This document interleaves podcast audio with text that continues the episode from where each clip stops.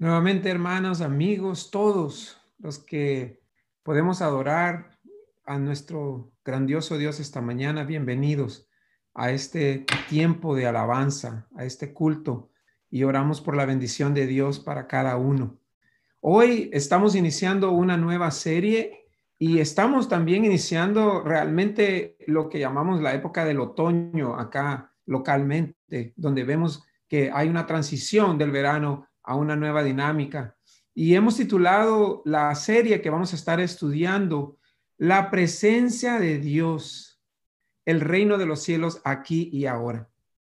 Y como dijo Claudia, vamos a estar siendo guiados por las enseñanzas en el Evangelio de Mateo para estas semanas en la que vamos a estar juntos discerniendo, escuchando sobre la presencia de Dios para cambiar nuestras vidas y para amar radicalmente a los demás. Así que hoy les invito a que vayamos al libro de Mateo en el capítulo 18, versículos 21 al 35. Y como verán en esta enseñanza de hoy, es Jesús enseñando sobre el poder del perdón. De hecho, yo he titulado mi sermón El poder del perdón. Pueden seguir la lectura en la pantalla o también pueden, si tienen una Biblia a la mano, buscarla para que la leamos juntos. Dice la palabra, Mateo 18, comenzando en versículo 21. Pedro se acercó a Jesús y le preguntó, Señor, ¿cuántas veces tengo que perdonar a mi hermano que peca contra mí? ¿Hasta siete veces? No te digo que hasta siete veces sino hasta 77 veces, le contestó Jesús. Por eso el reino de los cielos se parece a un rey que quiso ajustar cuentas con sus siervos. Al comenzar a hacerlo, se le presentó uno que le debía miles y miles y miles de monedas de oro. Como, como él no tenía con qué pagar, el Señor mandó que lo vendieran a él, a su esposa y a sus hijos y todo lo que tenía para así saldar la deuda. El siervo se postró delante de su señor. Tenga paciencia conmigo, le rogó, y se lo pagaré todo. El señor se compadeció de su siervo, le perdonó la deuda y lo dejó en libertad. Al salir, aquel siervo se encontró con uno de sus compañeros que le debía 100 monedas de plata. Lo agarró por el cuello y comenzó a estrangularlo. Págame lo que me debes, le exigió. Págame. Su compañero también se postró delante de él. Ten paciencia conmigo, le rogó, y te lo pagaré. Pero él se negó. Más bien fue y lo hizo meter en la cárcel hasta que le pagara la deuda. Cuando los demás siervos vieron lo ocurrido, se entristecieron mucho y fueron a contarle a su señor todo lo que había sucedido. Entonces el señor mandó llamar al siervo. Siervo malvado, le increpó. Te perdoné toda aquella deuda, miles y miles, porque me lo suplicaste. ¿No debías tú también haberte compadecido de tu compañero? Así como yo me compadecí de ti? Y enojado, su señor lo entregó a los carceleros para que lo torturaran hasta que pagara todo lo que debía. Así también mi Padre Celestial los tratará a ustedes, a menos que cada uno perdone de corazón a su hermano. Esta es la palabra de Dios para nosotros el pueblo de Dios.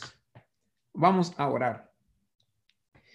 Señor, en esta mañana en que venimos ante ti llenos de necesidad, solo tú sabes, oh Dios, las cargas que traemos, las necesidades que traemos, nuestra historia de faltas, nuestra historia de necesidad de ser perdonados y de perdonar. Enséñanos, oh Dios, por medio de Jesucristo tu Hijo, el poder del perdón. Señor, y sobre todo, restauranos, danos paz para poder vivir en libertad. Te lo rogamos en el poder bendito de tu Hijo amado Jesucristo. Amén. Y amén. Señor, ¿cuántas veces tengo que perdonar a un hermano que peca en contra de mí? Esta es la pregunta que hace Pedro a Jesús. Y es una pregunta que nos da una oportunidad como iglesia, como individuos, como sociedad, de reflexionar y explorar el poder del perdón. Y yo me puse a pensar, ¿qué mejor tema que el perdón para iniciar una serie en la que queremos dialogar sobre la presencia de Dios y sobre las enseñanzas del reino de los cielos? En la parábola que hemos escuchado, vemos a un siervo con una deuda imposible de pagar. Y es importante resaltar este aspecto. La deuda es imposible de pagar debe algo que no puede pagar. Entonces el siervo se postra para pedir perdón, para recibir piedad. Esta es realmente su única salida, no, no tiene otra. Y como vemos en la parábola, el rey, el dueño, o por así decirlo, el ofendido, perdona al culpable de su deuda. Gloria a Dios. Ese es el reino de los cielos. Dar perdón cuando no se merece. Y el servo queda absuelto de cualquier pena sin merecerlo. El perdón que recibe el siervo le da la posibilidad de romper cadenas, de vivir en libertad. Jesús cuenta esta parábola en cierta manera para explicar la deuda que todos nosotros tenemos. Ya Claudia lo dijo desde Génesis. Venimos llevando una deuda por toda la humanidad. Una deuda imposible de pagar. El rey, o sea, Dios, ha pagado nuestra deuda por medio de, Cristo su Hijo. Y al igual que el siervo en la historia, somos nosotros absueltos de nuestra deuda sin merecerlo. No hemos hecho nada para merecerlo. Y ese perdón recibido nos da la posibilidad de vivir en libertad. Gloria a Dios. Suena bien, ¿no es cierto? Pero la pregunta de Pedro nos persigue como un fantasma. ¿Cuántas veces tenemos que perdonar a aquel que peca contra nosotros? ¿Hay límites sobre el perdón? Ahora, yo creo que sí nos hace bien ubicar este tema en el contexto del Evangelio de Mateo. Si leemos en Mateo, especialmente el capítulo 18, y especialmente a quien Mateo tiene en su mente, él está preocupado como evangelista de la comunidad cristiana, del movimiento que se ha formado alrededor de las enseñanzas de Jesús. Para el evangelista de Mateo, hablar del perdón tiene un, un aspecto práctico. La falta de los creyentes entre ellos mismos. El evangelista veía que la falta de perdón entre los seguidores de Cristo era un peligro para el movimiento del reino de los cielos. Y en esto tenemos que ser honestos como seguidores de Cristo. Aquellos que compartimos un lazo de hermandad por medio del poder del Espíritu, cometemos faltas en contra de nuestros mismos hermanos en la fe. Si leemos en Mateo 18, capítulo, eh, versículos 15 al 17, ahí se nos dan claras instrucciones sobre qué hacer cuando un hermano en Cristo ha pecado en contra de nosotros. Y de hecho, en el versículo 21 del capítulo 18, cuando Pedro hace la pregunta, es curioso que él usa la, la, frase hermano. ¿Cuántas veces tengo que perdonar a mi hermano? Y no se refiere al hermano carnal, se refiere al hermano espiritual. Esta realidad me hizo pensar sobre una conversación que tuve esta misma semana con un pastor. Él siente que por ser hispano no recibe el mismo apoyo que pastores que no son hispanos, que pastores blancos. Y yo me identifiqué mucho con su historia al escuchar por muy buen rato lo que está pasando. Y no es fácil realmente cuando uno siente negligencia, abuso, falta de apoyo de aquellos que son hermanos espirituales de la misma iglesia. Es difícil porque uno espera más. Esta semana estamos empezando a invitar a la congregación a propósito de estar en la presencia de Dios a usar diariamente la guía del aposento alto. Muchos ya la han, ah, la conocen esta guía, la usan como un método devocional diario, uh, porque la hemos tenido eh, disponible en fiesta por mucho tiempo, pero lo estamos insistiendo principalmente en estos tiempos para usarla.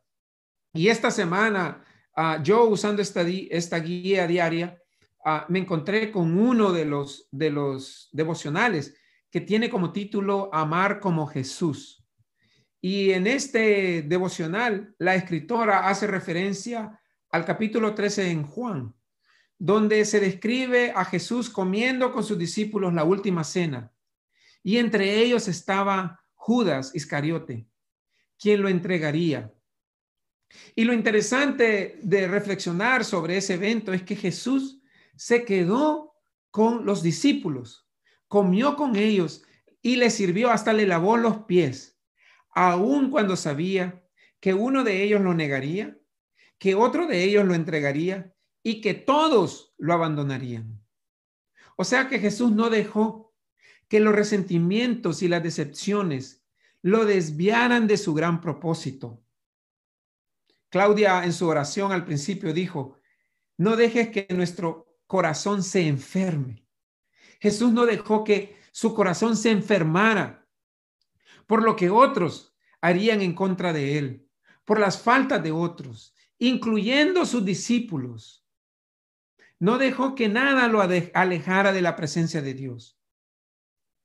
Y en esta conversación que tuve con este pastor, después que él me compartió estas experiencias dolorosas, él me dijo algo muy importante. Me dijo, Sí quiero que sepa, antes que colguemos esta llamada, que ninguna de estas situaciones me quitan la paz. Quería que yo estuviera seguro de que todavía él sentía paz en su corazón, a pesar de las pruebas. Oré con él porque así fuese. Y cuando vamos a los evangelios, vemos que Jesús mantuvo la paz en medio de las pruebas, volviéndose a Dios. Solo así podría lograr sus propósitos. Y Jesús enseña sobre el poder del perdón precisamente para traer paz interior, sin la cual no podemos entrar en el reino de los cielos que Jesús nos ofrece. Estar atados a la falta de los, de los demás es estar básicamente muertos en vida. Jesús entiende el efecto poderoso y negativo que el no perdonar tiene en la vida de las personas. Pues al no perdonar, estamos atados a nuestro transgresor. La misma ciencia ha hecho sus propias investigaciones y ha concluido que perdonar trae sanidad y bienestar al ser humano. El no perdonar el andar cargando constantemente resentimientos por heridas del, pasado nos afectan de una manera negativa, tanto a nivel corporal como emocional y físico. Este aposento alto que mencionaba en la lectura que hice esta semana, siempre tiene abajo una oración de énfasis. En la parte de abajo siempre dice, ¿por qué orar este día? Y ese devocional hablaba de orar por aquellos que nos han decepcionado. Y si somos honestos, hay muchas situaciones que ocurren en la vida que nos decepcionan. Y yo quisiera invitar esta mañana que hablamos sobre el poder de perdón a hacer un ejercicio, un ejercicio de confesión y, por qué no decirlo, de liberación. Yo hice ese ejercicio haciendo el devocional y me hacía la pregunta y le hago la pregunta a cada uno hoy. A nivel individual, o sea, a nivel de mí mismo, ¿de qué me siento decepcionado? ¿Qué me decepciona de mí mismo? A nivel familiar, ¿quién me ha decepcionado? A veces las personas que más nos decepcionan es, el, es la persona más cercana a nosotros. Es el mismo círculo íntimo que ha traicionado nuestra confianza. A nivel de la iglesia, ¿qué nos decepciona de la iglesia? Los líderes religiosos decepcionan, decepcionamos, es claro. En el trabajo, quizás en el ámbito del trabajo, hay alguien en el trabajo que le ha causado decepción, que le ha causado faltas, heridas. ¿Y qué de nuestra sociedad? ¿Qué nos decepciona de nuestros gobernantes? Que no, que no, nos, da, no nos da paz. Y cuando vemos el mundo en que vivimos, ¿qué de este mundo en que vivimos se queda corto? Nos crea decepción. Y ahora al hacer esta confesión, estas preguntas, ¿cómo entregamos todas estas situaciones a Dios para poder tener la paz que nos permite entrar en el reino de los cielos que, que Jesús nos ofrece? ¿Cómo las entregamos para que no sean limitantes en nuestro caminar espiritual? ¿Cómo sanamos deudas para experimentar libertad? Jesús, al enseñar esta parábola, está convencido que el camino del resentimiento y la venganza no son la solución. En cambio, orar por aquellas situaciones que nos causan heridas, que nos causan lamento, que nos decepcionan, son un primer paso. La pregunta de Pedro ¿Cuántas veces tengo que perdonar a aquel que peca contra mí?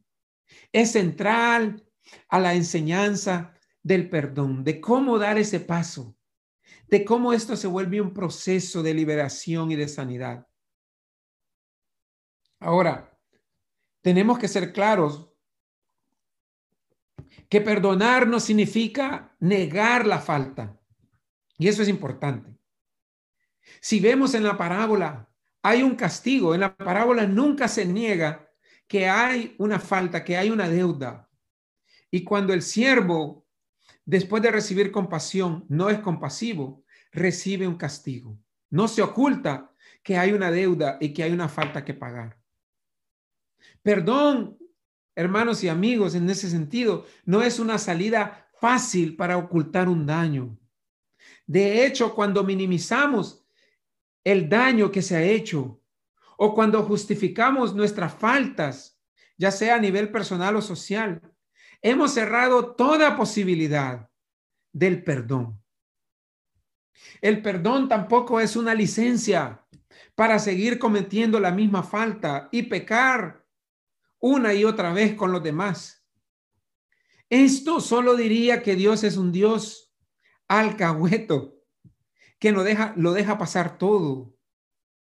Eso sería un abuso de la gracia de Dios. Y no veo cómo el abuso y el arrepentimiento real vayan de la mano. Tampoco es el perdón una excusa para olvidar el pasado.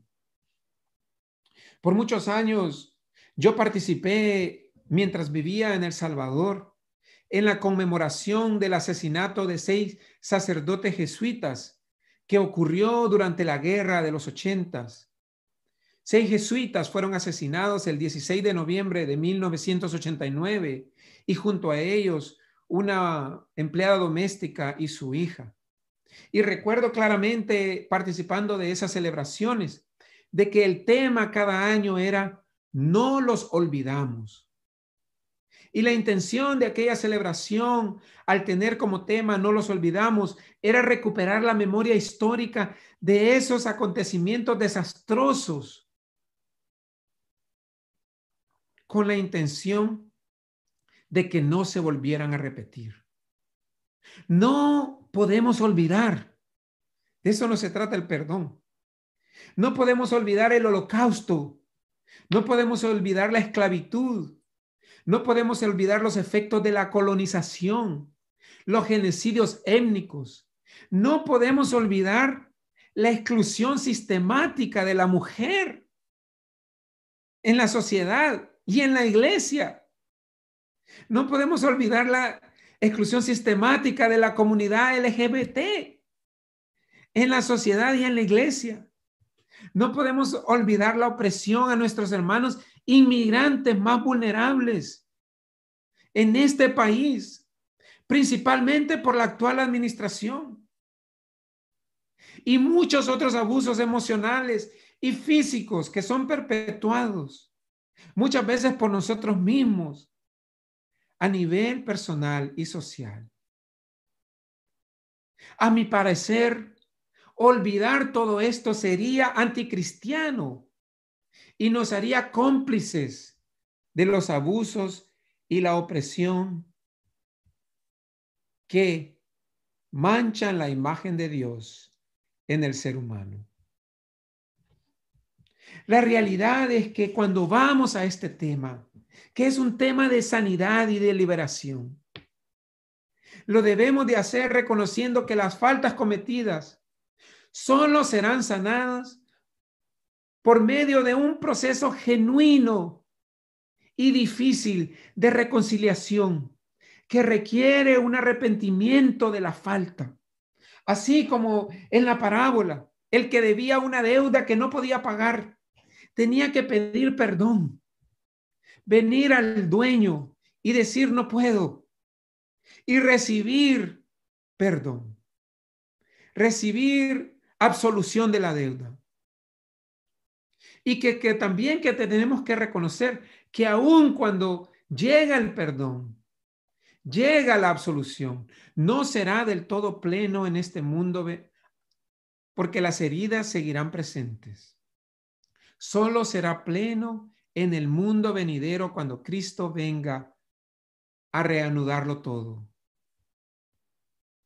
Pero lo que sí, hermanos y amigos, es buena nueva para nosotros, es saber que el perdón como un acto de liberación es posible aquí y ahora.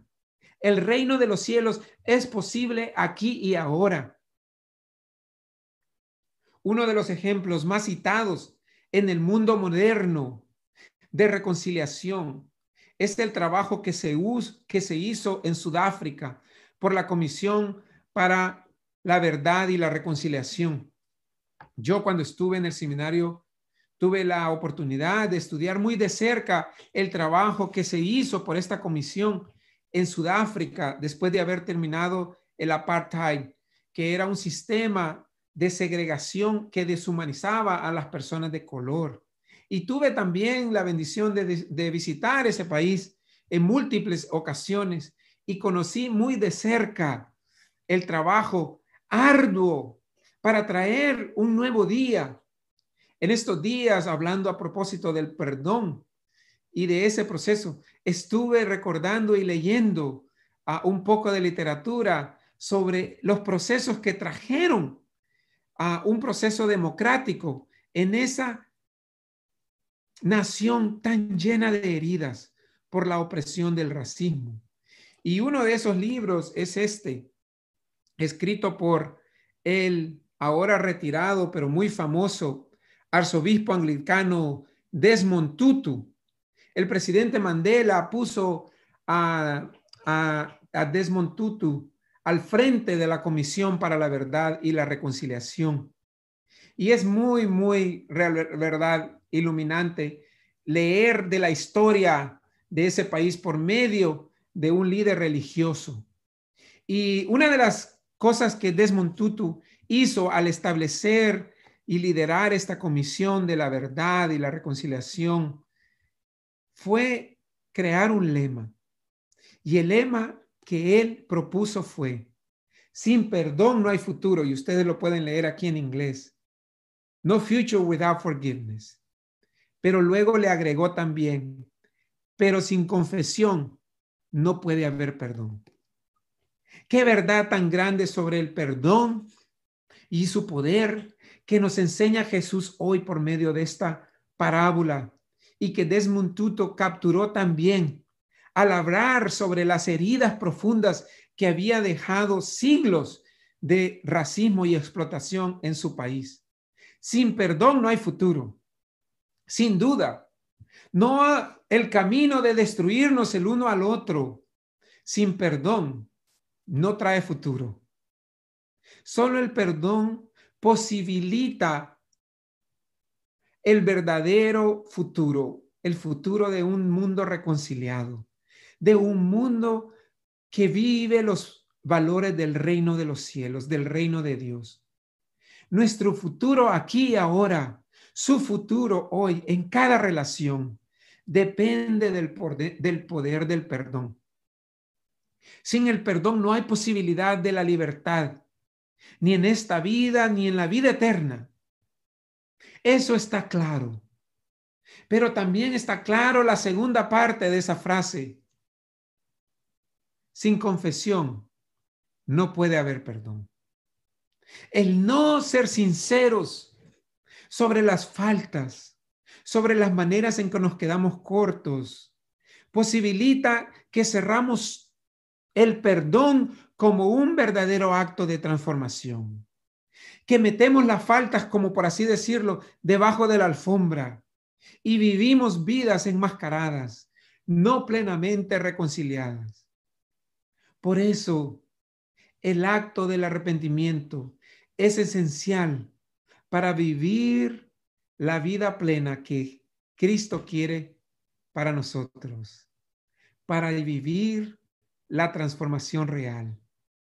Así que hermanos y amigos, hoy que iniciamos esta serie, hablando sobre la presencia de Dios en nuestras vidas y la invitación de Cristo a entrar al reino de los cielos, qué mejor manera que iniciar un proceso de reconciliación por medio del poder del perdón. Les invito a que oremos.